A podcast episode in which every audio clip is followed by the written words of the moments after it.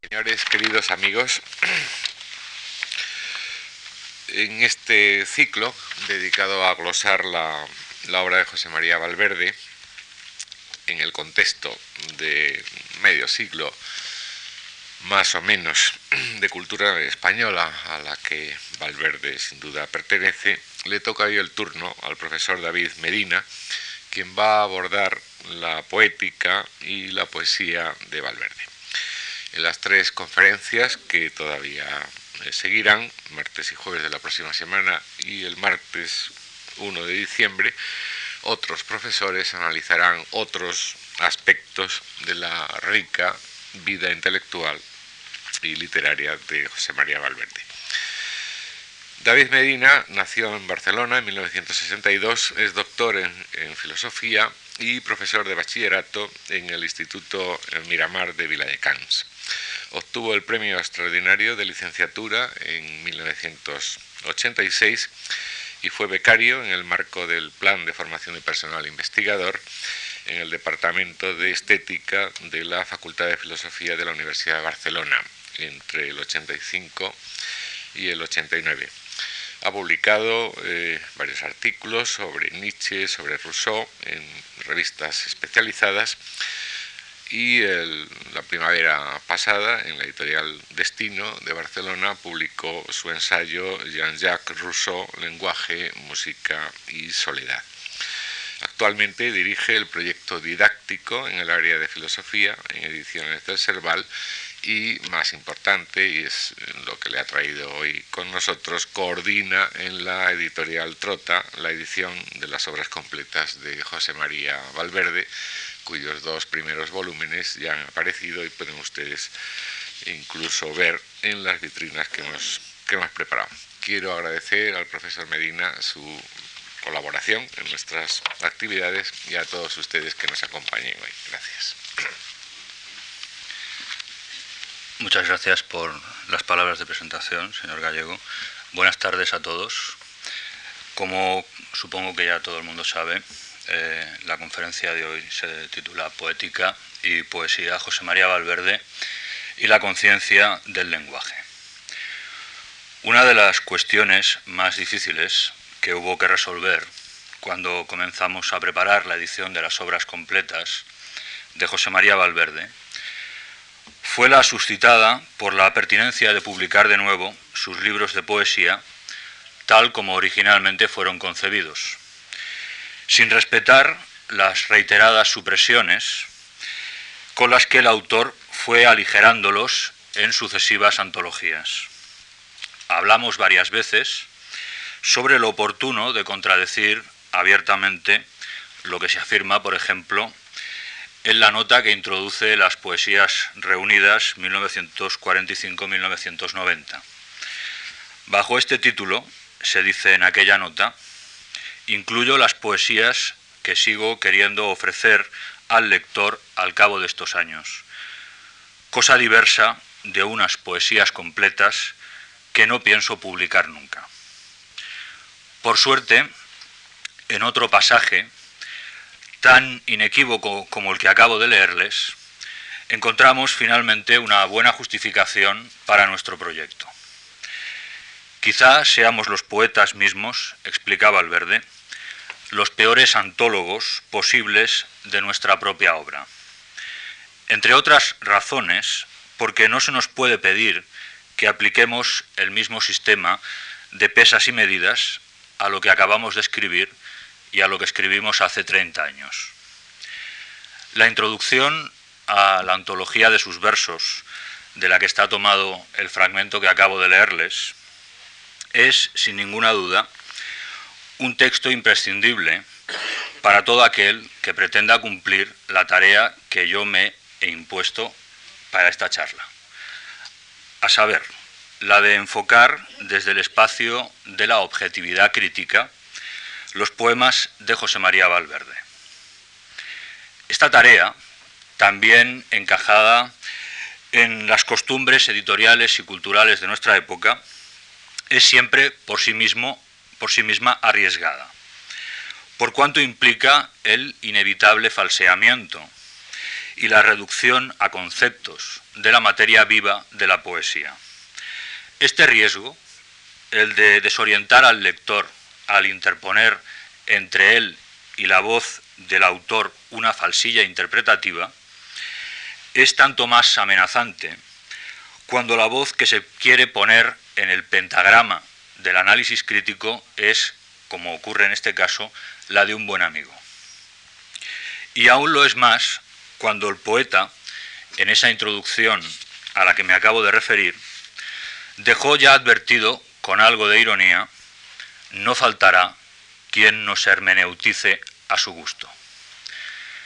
Para empezar, me gustaría comentarles algo muy general sobre el trabajo de la crítica y de la hermenéutica. Simplificando mucho las cosas, creo que podré orientar mi pensamiento si aceptan ustedes que existen tres tipos principales de crítica. Una, la que podemos llamar crítica romántica, considera que detrás de cada obra, por debajo de la materialidad del sonido, de la melodía del sonido, anida la intención del autor. Algo que le pasó a este por la cabeza, cierto estado de su conciencia que está luego parcialmente reflejado en formas métricas y en metáforas. El crítico, dicho de modo muy sumario, debería entonces reconstruir aquello que sentía o pensaba el poeta y que proyectó con más o menos acierto en la realidad concreta de unos versos. Debería hacerlo contando, por supuesto, con que tanto la intención del poeta como la realidad formal del poema eh, tienen su encaje, su engarce, en determinada tradición cultural y en ciertas circunstancias históricas. Pongamos, por ejemplo, el caso del primer libro de poemas de José María Valverde, Hombre de Dios. Ante él, el crítico romántico está interesado en descubrir la íntima sensibilidad del autor frente a los problemas fundamentales de la vida humana. Su misión es revelar la concepción metafísica del poeta, entendiendo aquí la metafísica en su mejor sentido, es decir, de acuerdo con lo que mm, afirmaba el mismo Valverde, que promocionó en su momento este tipo de lecturas, no tanto como una técnica y una disciplina cultural precisa, sino como el estrato último de concepciones y creencias constitutivas. Luego este crítico romántico podrá alegar el carácter compartido y aún generacional de ese estrato último, viéndolo como el rasgo definitorio de la llamada generación del 36 y mostrando, en fin, eh, de qué manera, en cuanto ese estrato aflora en realidades poéticas concretas, estas, en su aspecto formal, están emparentadas con las de otros autores. De modo que puede hablarse, como ha hecho por ejemplo García de la Concha, de un neoclasicismo garcilasista o encontrar algún otro rótulo semejante para describir este aspecto formal de la poesía de los años 40. Frente a tal tipo de crítica, se ha opuesto, justamente cuando menos en lo que tiene de necesario correctivo, la actitud de quienes no admiten el ir más allá de lo que el autor escribió de hecho, en busca de algún, de algún estrato íntimo, íntimo que lo sustente. El poeta, afirma el crítico suscrito a este modo de entender, solo existe en cuanto se expresa en la obra. Muestra de esta orientación es, por ejemplo, el minucioso examen que realizó la profesora Isabel Paraíso sobre la variación de los, de los campos semánticos de los términos palabra y silencio a lo largo de toda la trayectoria poética de José María Valverde, con el objeto de mostrar en qué manera la continua reconstrucción de tales campos semánticos define el sentido de la producción total del autor, de modo que cada poema particular revela su significado propio al ser puesto sobre este trasfondo como si fuera una pieza más dentro de un conjunto. La perspectiva desde la que voy a enfocar la poesía de José María Valverde no coincide exactamente con ninguno de los dos modelos que acabo ahora de comentarles. No creo, en efecto, que la tarea crítica se agote en la inmersión en el territorio de las ultimidades con el propósito de descubrir las concepciones y creencias que tejen el fondo de la conciencia. Tampoco creo, sin embargo, que el poeta se agote en su obra. O mejor dicho, aceptaría este punto de vista si quedara bien definido qué debe entenderse por obra. Si tal palabra es sinónimo de obra poética, no veo qué justificación pudiera tener el prescindir en nuestro caso de todo aquello que escribió Valverde en otros formatos, en prosa quiero decir. Esta disociación entre el verso y la prosa tiene aún menos aval cuando, como ocurre con Valverde, en la obra en, prosa hay elementos suficientes para reconstruir una poética. Es decir, para reconstruir un sistema de pesos y medidas que el poeta se da a sí mismo como patrón desde el que enjuiciar sus versos. Tal es, pues, el principio de análisis que les propongo hoy. Quisiera evaluar el total de la trayectoria poética de José María Valverde, midiendo sus versos y su evolución global por las pautas que él mismo se fue dando. Dicho de otra manera, juzgándolo de acuerdo con sus propios patrones valorativos y viendo cómo en la evolución de estos patrones, paralela a la que siguió su obra de creación, se dibuja claramente un sentido y un horizonte. En particular, ese sentido, y así espero mostrarlo, está dado por el ascenso del poeta a la conciencia del lenguaje, desde la cual todo lo que escribió adquiere nueva luz y una coherencia.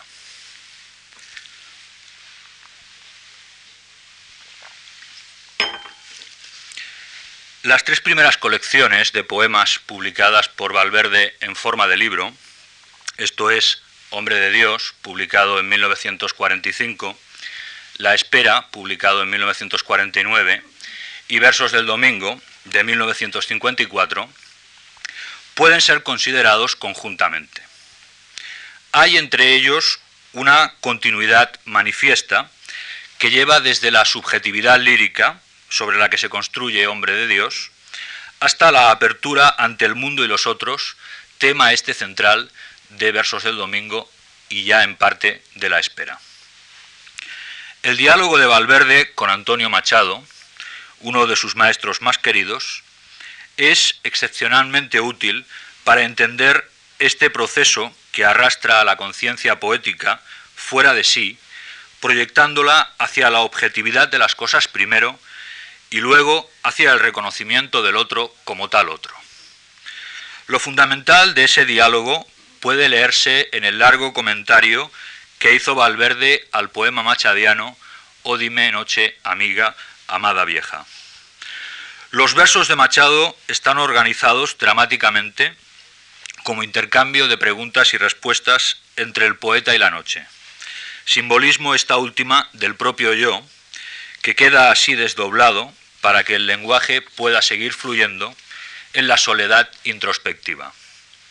El poeta se dirige a la noche para conocerse en su verdad interior. ¿Se cifra esta en los sentimientos antes que en los conceptos y en las ideas? ¿Acaso nos revelamos con plena sinceridad en los rezos, en el salmo verdadero, cuando estamos hablando con Dios? La respuesta de la noche es siempre negativa. Nuestra voz, comentaba Alverde, nunca es del todo personal, individual sino hecha de ecos exteriores y de palabras comunes. En términos de lingüística diríamos, solo somos hombres en el lenguaje y el lenguaje es, ante todo, diálogo, dualidad y aún multiplicidad y comunidad. Los salmos, elegías y oraciones, reunidos bajo el título de Hombre de Dios, son anteriores, evidentemente, al descubrimiento de esta disolución del yo en el lenguaje. Me parece, escribe Valverde diez años después de la aparición de su primer libro, así pues en 1955, me parece, digo, que, el, que Hombre de Dios era una obra vehemente. Aprovechar la forma de la oración para la poesía es un seguro resorte anímico, pero puede empobrecer el horizonte lírico. En el diálogo a solas del alma con Dios, o mejor aún, en el grito solitario del alma hacia Dios, solo tienen las cosas y los demás hombres una vaga presencia en medio de la nebulosa de la emoción. Es lo propio de los años de la adolescencia, del afán de decirlo todo de una vez y para siempre, para siempre poner en claro a nuestro Dios y a nuestro Espíritu. Y en efecto, los versos de Hombre de Dios arrancan, como pedía Valverde en el manifiesto poético publicado por Espadaña en 1949, arrancan, digo, del hombre entero. Y en ellos toda la realidad queda reabsorbida en ese, en ese grito solitario del alma hacia Dios. Las cosas son proyectadas o lanzadas hacia lo alto a través del decir y del verso, por mediación, pues, de la conciencia. Es esto algo que ya vio perfectamente don Damaso Alonso en las páginas prologales que presentaban en 1945 los poemas de Valverde. Y en el mismo sentido apuntaron luego los estudios críticos de don Pedro Laín Entralgo y García de la Concha. Todos ellos han mostrado cómo tras Hombre de Dios subyace, para decirlo en términos de García de la Concha, una mística de inspiración sanjuanista, que comienza constatando la carencia ontológica de las cosas, su falta de ser pleno y de verdadera entidad. Sobre este motivo, nuclear en Hombre de Dios, se articula uno de los poemas más representativos del libro, el Salmo de la Tierra y el Hombre. La nieve que no ha sido nunca pisada, lo mismo que el viento que jamás ha rozado una mejilla, o la luna que flota indecisa en el espacio, sin que ninguna mirada fije su trayectoria. Todo el ser de las cosas, tomadas en sí mismas, está aquejado de un íntimo hueco de angustia y de orfandad que sólo el hombre puede suplir. En nosotros descansa la impotencia del mundo. Llenamos de sentido lo prisionero en sí y liberamos la muda cerrazón de las piedras que a través de nosotros puede entender a Dios. El hombre, viviendo entre las cosas, al nombrarlas, les da sentido.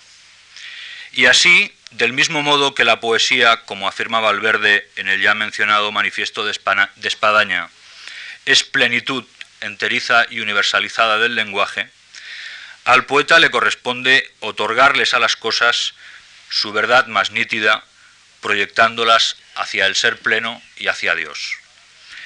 El poeta, como se ha dicho, es dador de sentido, o en palabras de García de la Concha, conciencia mediadora entre el ser aparencial de las cosas y la plenitud del ser verdadero.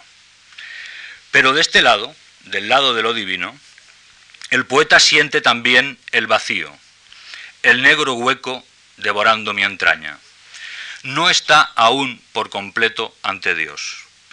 Tampoco encuentra firme asidero en las cosas, apenas el indicio de una realidad más alta frente a la que sólo la muerte nos puede situar. Se comprende, pues, que el tema de la muerte sea recurrente como resorte anímico sobre el que Valverde modula en diferentes tonalidades. En algunos poemas, en tonalidad menor, como en Elegía para mi muerte, alienta el temor ante el seguro destino del ser humano. Al morir, en cierto modo, el poeta permanecerá todavía en su ausencia, reflejada esta en la renovada orfandad de las cosas. El sillón, la mesa, el chopo, los libros, una rosa marchita sus versos. Pero nada de todo eso puede, sin embargo, serenar su ánimo ni mitigar el estremecimiento con que concluye el poema. Tengo miedo a ese pozo de vacío, a esa noche sin fondo, aunque esté Dios atrás. Con el instinto oscuro del animal, del árbol, de la piedra, tengo miedo a la muerte. Oh Señor, anestésiame la muerte, como a tantos les haces con la vida. Oh, ser una sola vez y sin remedio. Con todo, ese tan humano miedo queda finalmente vencido por la seguridad de la fe. La muerte es algo esperado y aún deseado, con la lucidez de la conciencia que reconoce su destino inevitable. Es de hecho la muerte un, don de Dios, el salto que nos pondrá ante su presencia, más allá de la medianía del mundo y del vivir traspasados por la larguísima flecha del tiempo.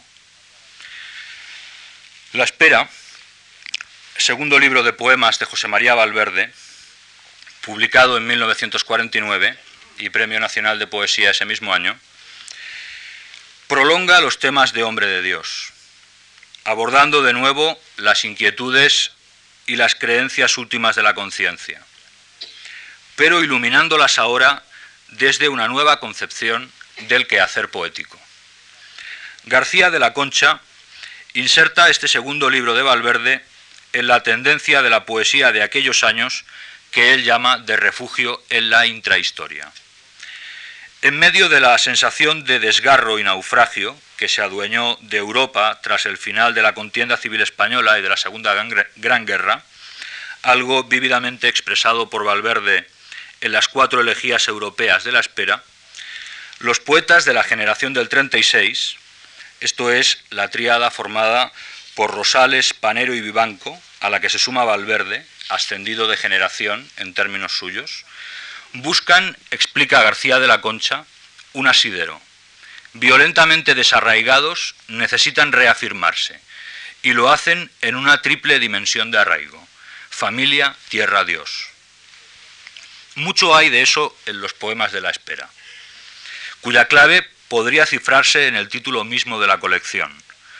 La espera no es tanto esperanza, proyección hacia el porvenir y hacia lo alto, como detenimiento y sujeción en la cotidianidad de la vida, en la realidad de las cosas y de los otros, y sobre todo en el amor y en la compañía de una mujer. El fragmento de East Cocker de Eliot que servía de lema en la edición de 1949 y que luego desapareció, apuntaba justamente a esa nueva disposición de la conciencia del poeta. Dije a mi alma, calla y espera sin esperanza. No nos confundamos, sin embargo. Ese detenerse en las cosas y morar entre ellas no es una renuncia a la búsqueda de la plenitud de la que dimanaba la energía del primer libro de Valverde es sólo el reconocimiento, en un sentido que bien podría llamarse franciscano, de la huella de Dios en lo concreto. Cuanto existe es amor. Amor que Dios nos tiene es el puñado breve de días que gastamos. Su amor son estas cosas de ignorante apariencia, sumisas a las manos. Amor suyo es la lluvia, los paisajes, los árboles, sus caricias el viento, su velar las estrellas. Algunos poemas de la espera tienen un marcado carácter programático y antes son explicación y manifiesto que realización de aquel refugio en la intrahistoria al que acabo de referirme. Es el caso, por ejemplo, de la sección séptima del primer poema de amor, de donde están tomados los versos que acabo de leerles, y también del poema titulado Historia, en el que se cuenta la evolución que lleva al poeta desde su primer y vehemente misticismo al enraizamiento en lo concreto, movido de un deseo de tenderse en el regazo del mundo, de arroparse con las fieles cosas y confiado al sueño, entregarse y disolverse. Otros poemas, a mi juicio los más conseguidos de la espera, están menos atentos a los contenidos teóricos. En ellos, en ellos perdón, se oye mejor el palpitar del verso que canta y cuenta ese detenerse en las cosas, ese detenerse en el gris del ser de la realidad cotidiana y en apariencia insignificante. La oración del amanecer en la ciudad, por ejemplo, nos hace asistir a la ceremonia diaria de la gente que acude al trabajo. Obreros con bufandas, ciegas botas, gabanes del revés, viejos paraguas, se agrupan torpemente, como a tientas, hablando a media voz, mientras aguardan los primeros tranvías que les lleven a las playas del alba y la faena.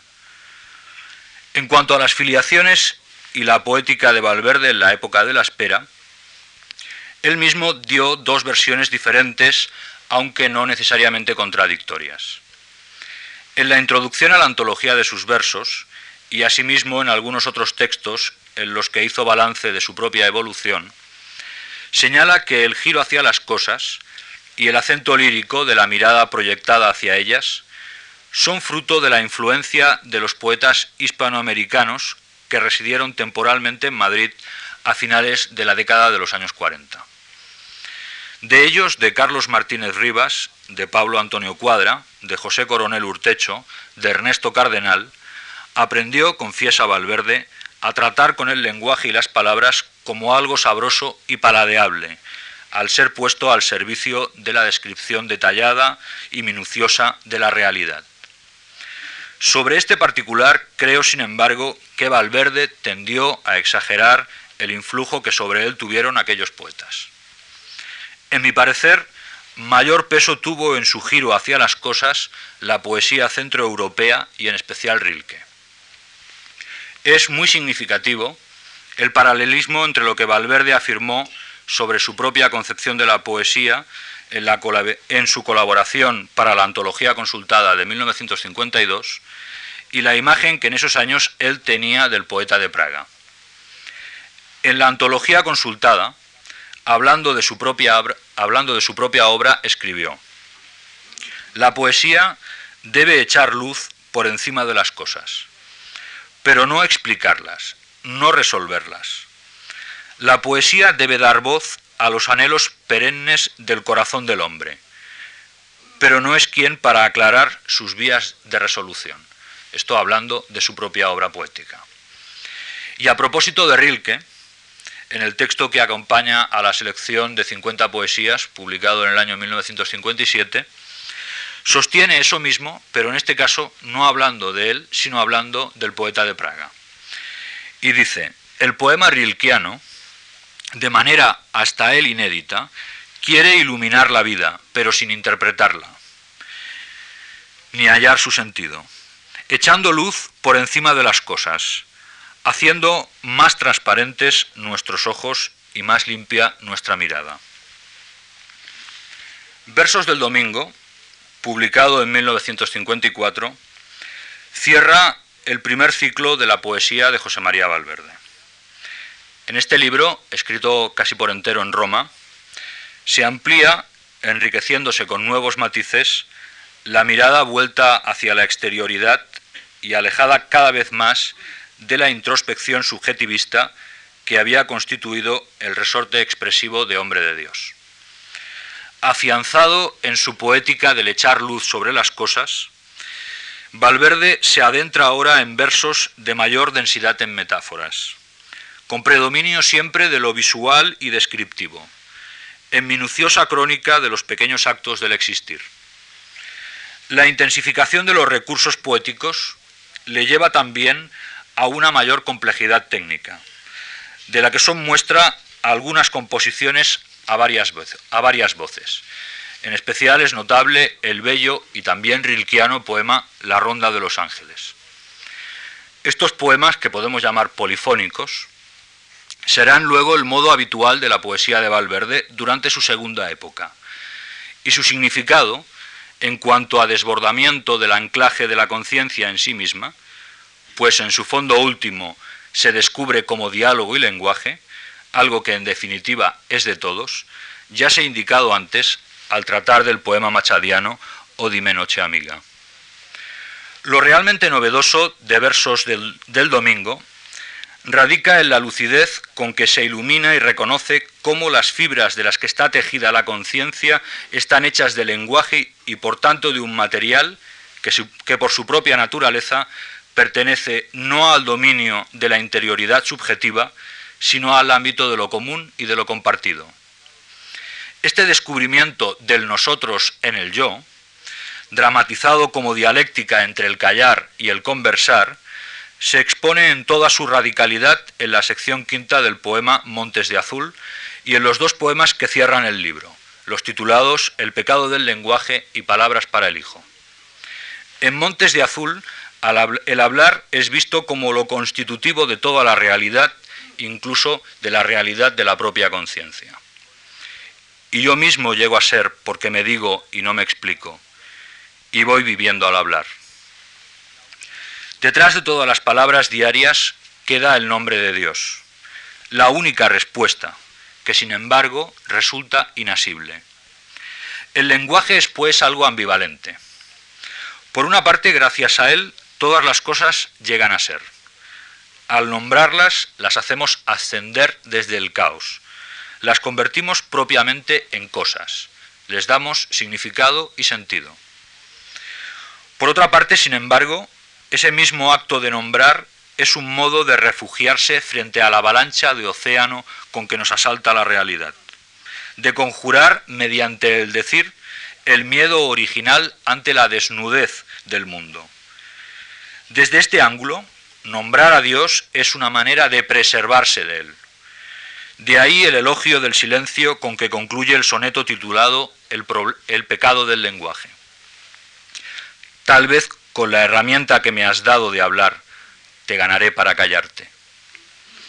En Palabras para el Hijo, como dije, poema final de versos del domingo, la dialéctica entre el callar y el hablar da un nuevo giro, por el que el lenguaje, constantemente amenazado por el atractivo místico del silencio, encuentra una nueva justificación. La necesidad de educar al hijo ha de alejar al poeta de su deseo de saltar por encima de las palabras y ser ojo mudo, pasmo sin pregunta, guardador de secretos. El lenguaje que en Montes de Azul valía en cuanto principio organizador y constitutivo de la realidad, y que por esa misma razón podía ser recusado en cuanto refugio ante la evanescencia de las cosas y el dolor de los hombres, es ahora valorado desde otra perspectiva, como medio de unir las conciencias y poner entre ellas una experiencia humana compartida, enraizándolas así en un suelo común. En las distintas estrofas de Palabras para el Hijo, Valverde retorna a la confianza en el hablar sobre las cosas y sobre los hombres para descubrir al final, como siempre, a Dios en el fondo de todo su decir porque no sé si mi palabra puede algo más que enseñarte a rezar y retirarse.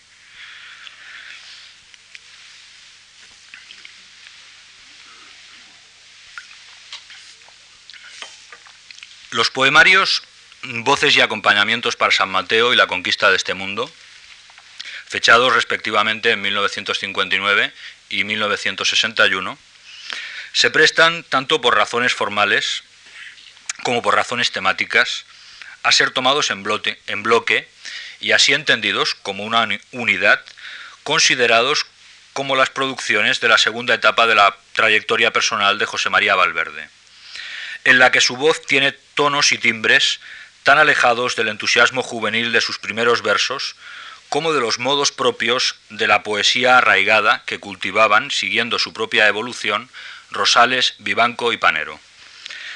Tampoco cabe decir que la obra de Valverde entroncara en la corriente del social realismo, triunfante entre los poetas españoles de la década de los 50.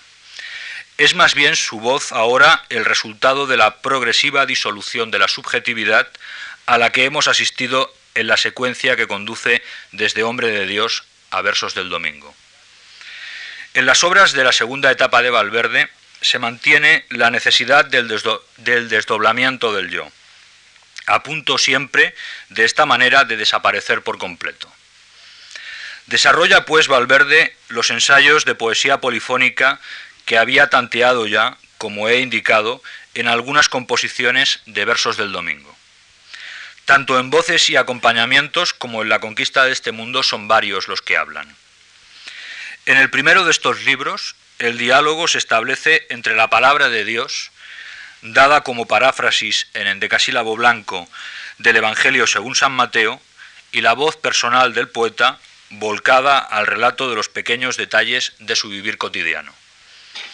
En la conquista de este mundo se entrecruzan también esta voz personal, con tono a veces abiertamente prosaico, aunque ajustado de modo que resalte aún más el prosaísmo a la forma noble del soneto, y la narración, por otra parte, entre admirada e irónica de algunos momentos fundamentales de la historia de la humanidad. Por lo que respecta al plano de las reflexiones y concepciones estéticas, en la época de los libros que estoy comentando, Valverde desarrolla ideas difícilmente encajables en el, panorama, español de la década de los 50. Bajo el amparo del horaciano instruir deleitando, algo por completo ajeno al intimismo de la poesía arraigada y también al realismo social de poetas como Gil de Viedma o José Agustín Goitisolo, aboga Valverde por la validez del didactismo, sin temor a que eso le lleve a temas y a tratamientos que suelen reservarse para la prosa. En una carta a Concha Lagos, escrita en 1961, se puede leer lo siguiente. Precisamente porque solo sabemos de la poesía que es lenguaje humano en forma intensificada y perdurable, es por lo que podemos emplearla en todas las dimensiones, narrativa, teatral, reflexiva. Al poeta le corresponde cantar y contar su vida y sus esperanzas, pero lo que vaya a decir, aun a riesgo de alejarse del lirismo y adentrarse en lo conceptual y reflexivo, llegará a ser materia poética tan solo si puede ser dado como algo común, reflejo o contrapunto de un ámbito que trasciende el de la subjetividad. De esta suerte, el poeta lo será no por la calidad lírica o conceptual de sus materiales, sino en la medida en que hable en, representación de todo el mundo. Y de ahí, por cierto, el carácter didáctico de la poesía. Se entiende así que el polifonismo de voces y acompañamientos y la conquista de este mundo no sea tan solo el resultado de un proceso de experimentación formal, sino una necesidad a la luz de las ideas sobre la creación poética que sostenía Valverde en aquellos años. A partir de 1961, año en que publica bajo el título de Poesías Reunidas su primera antología, incluyendo los dos poemarios polifónicos que sólo habían aparecido hasta ese momento en formato de revistas, se sume Valverde en un largo silencio de una década. Cuando lo rompe en 1971, con otra antología a la que incorpora como material inédito la recopilación Años Inciertos, su estética ha experimentado aún un nuevo crecimiento, alejándose todavía más de las tendencias entonces vigentes en la poesía española. Nos convendrá aquí para ir ya concluyendo, ojear esos años inciertos juntamente con el último libro de poemas que publicó José María Valverde, Ser de Palabra, fechado en el año 1976. La última etapa de la poesía de Valverde creo que podría ser descrita adecuadamente con el rótulo conciencia poética. Pues el tomar conciencia, en diferentes planos articulados entre sí, es el verdadero eje vertebrador de todos los poemas reunidos en Años Inciertos y en Ser de Palabra.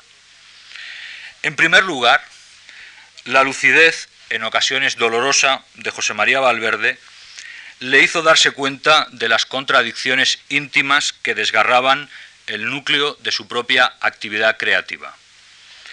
Dos poemas, los titulados Colofón y Otro Cantar, abordan abiertamente las dificultades del poeta para continuar escribiendo, dada la distancia cada vez mayor entre las capacidades de su voz, apta sobre todo para el intimismo y la introspección, y sus presupuestos estéticos. Otro cantar, el poema con el que se inicia Ser de Palabra, podría servir de prólogo tanto para este libro como para años inciertos. Duda en él Valverde de su aptitud para hablar por todos juntos. En nombre de ese nosotros, que como ya quedó apuntado a propósito de los poemas a varias voces, estaba para él destinado a reemplazar el subjetivismo lírico, tradicionalmente, al menos desde Petrarca, el resorte más eficaz de la poesía europea. Por eso la duda tiene un alcance mayor. No sólo se proyecta sobre el poeta José María Valverde, sino, sino también sobre esa concepción secular de la creación poética. ¿Puede haber versos sin recuerdos, sin hablar desde el peso del ayer? En el poema Colofón, el último de Años Inciertos, el sincero dramatismo de otro cantar está tamizado por una suave ironía, en ocasiones algo socarrona. Se dirige Valverde, en una suerte de manifiesto generacional en verso, a un imaginado tribunal literario y futuro anticipando cuál será acaso su juicio respecto a la poesía española de los años 40 y 50. Diréis, no dieron una, pobre gente. Hechos a lo sublime, de repente, quisieron ser reales, y era tarde. Toma también conciencia Valverde, en segundo lugar, ante su momento histórico. Quiso hablar en nombre de un nosotros posible, no el fruto de la pura abstracción, un nosotros hegeliano, sino una realidad humana determinada por materialidades sociales y económicas. Sintió que debía comprometerse como escritor y como hombre y quiso, movido por su fe cristiana, ponerse del lado de los desposeídos y darles voz, por más que eso significara romper con su propio, con su propio medio social y con todos aquellos que le habían reconocido y saludado como poeta arraigado en la España de la posguerra. El compromiso social y político de Valverde, claro en los limpios versos del agradecimiento a Cuba, o irónico y cristiano en aquellos que a propósito de la dialéctica histórica dedicó a Manuel Sacristán, tiene quizás su expresión más desgarrada en dos poemas de años inciertos. Uno del titulado justamente Toma de conciencia, recorre toda la biografía política del poeta, desde el miedo adolescente a la marcha de puños en la calle, hasta el momento en que la evidencia de la injusticia, el dolor silenciado de la gente con hambre, le movió a renunciar a las que habían sido sus raíces. Los últimos versos de toma de conciencia aluden a la ruptura de Valverde con la Universidad de Barcelona, de la que se separó renunciando a su cátedra en 1965, solidarizándose así con otros profesores a quienes se había obligado a dimitir. Seré traidor para unos, blando para los otros, abierto a un porvenir sin asiento ni gloria, quizá colaborando, pero siempre mal visto, progresista gruñón, moderado extremista. El otro, poema, el otro poema al que antes me refería, el poema que antecede al ya comentado colofón, es una composición terrible y de amplio aliento sobre la imposibilidad del poeta de escribir una elegía madrileña. En ella se plantea el contraste entre la memoria de la ciudad de la niñez y la ciudad objetiva, el Madrid desarrollista y pobretón a un tiempo. De ese contraste entre el pasado y el hoy nace el reconocimiento de la falta de ajuste entre las convicciones actuales del poeta y la aceptación pasiva del contexto de poder que alumbró sus primeros versos. No fui nunca inocente. Lo fingía, sospechando allá al fondo algo muy sucio. Y hoy que me lo confieso, no consigo redimirlo en poesía y verte solo, Madrid, limpio en mi ayer. La conciencia del lenguaje es el tercer y último término del proceso de clarificación y lucidez que atraviesa, los dos poemarios publicados por Valverde en la década de los 70. Como sabemos ya, la cuestión del hablar, la dialéctica entre el estar volcado en el decir y la mística del silencio, es una constante en su poesía, hasta el punto que cabe afirmar que constituye el tema central de la misma. De modo que por condensarse el lenguaje esencialmente en el discurso poético, la poesía de Valverde al igual que las formas más vivas del arte del siglo XX, es en gran medida autorreferencial, refleja o metapoética. Con todo, solo en los poemas de la última época se adentró Valverde en las múltiples ramificaciones contenidas en su idea de lenguaje. Y por eso tal vez sea mejor reservar el calificativo de metapoética para esta última época. La reflexión lingüística de años inciertos se concentra en la, tercera sección del libro, titulada El profesor de español. La circunstancia del exilio voluntario de Valverde en Estados Unidos y en Canadá y su trabajo allí como profesor de lengua y literatura españolas están en el origen de este experimento, para el que se pueden encontrar antecedentes tanto en Rubén Darío como en James Joyce. En efecto, en el profesor de español, se revisan críticamente, atendiendo a su contexto social, algunos momentos importantes de nuestra literatura. La técnica que emplea Valverde, como hiciera Rubén en su poema La poesía castellana, y luego Joyce en un célebre pasaje del Ulises, es la del collage, conseguido a través de la imitación de los esquemas formales y métricos del autor o del periodo tratado, con incrustación ocasional de algunas citas emblemáticas.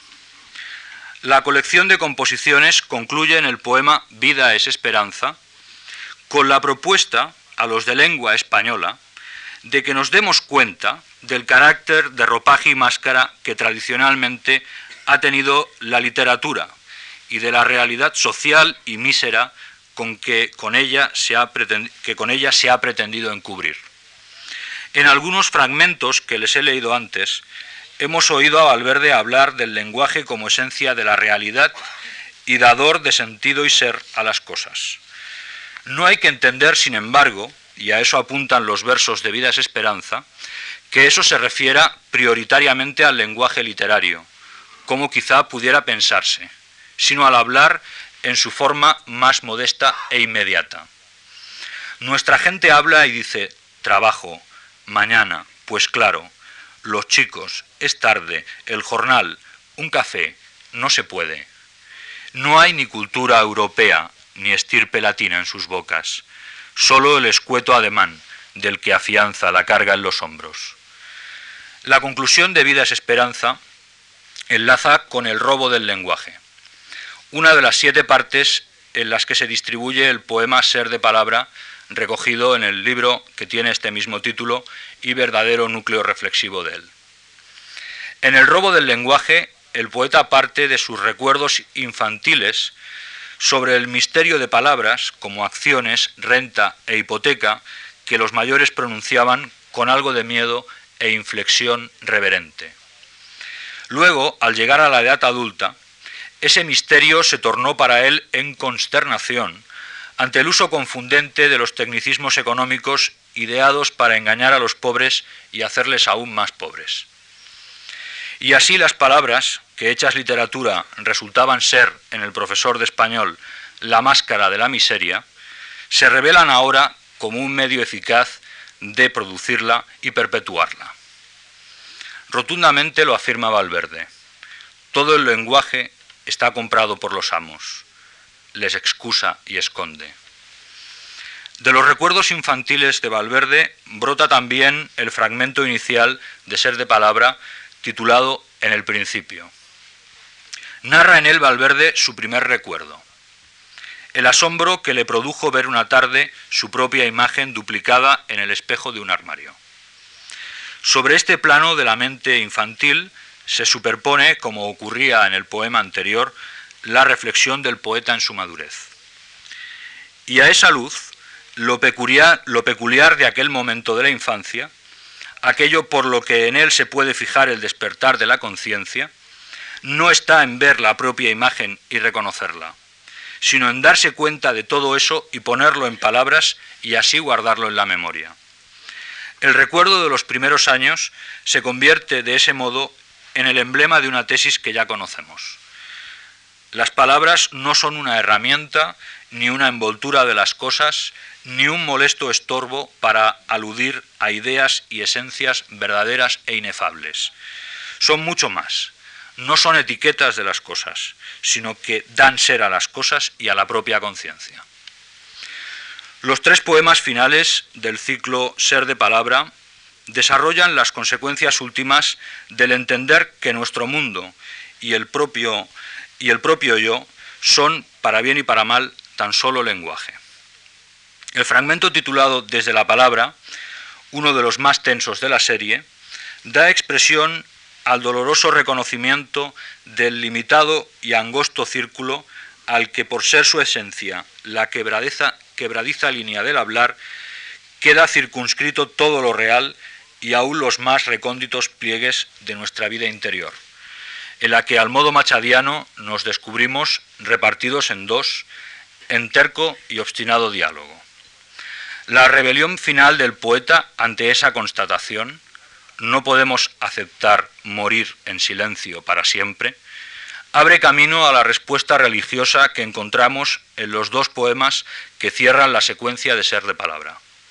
Valverde sigue siendo, en esos últimos versos, como lo era en Hombre de Dios, un poeta sostenido en su fe, aunque ésta esté ya muy lejos del ingenuo y platónico misticismo de los comienzos adolescentes. En Ser de Palabra creer y hablar de veras, la fe y la poesía acaban identificándose. Son el único asidero posible, por más que inestable y frágil, al que puede sujetarse finalmente la conciencia, que reconociéndose hecha de lenguaje y por ello mismo limitada y circunscrita, despierta y sufre ante la miseria y el dolor de los otros. Habla con sentido de lo que vivas y estarás así rezando y actuando como un héroe. Estarás dándote a la verdad donde quedaremos entregados en manos del ser que es palabra y que un día empezará en voz alta otro diálogo que no acabe. Muchas gracias.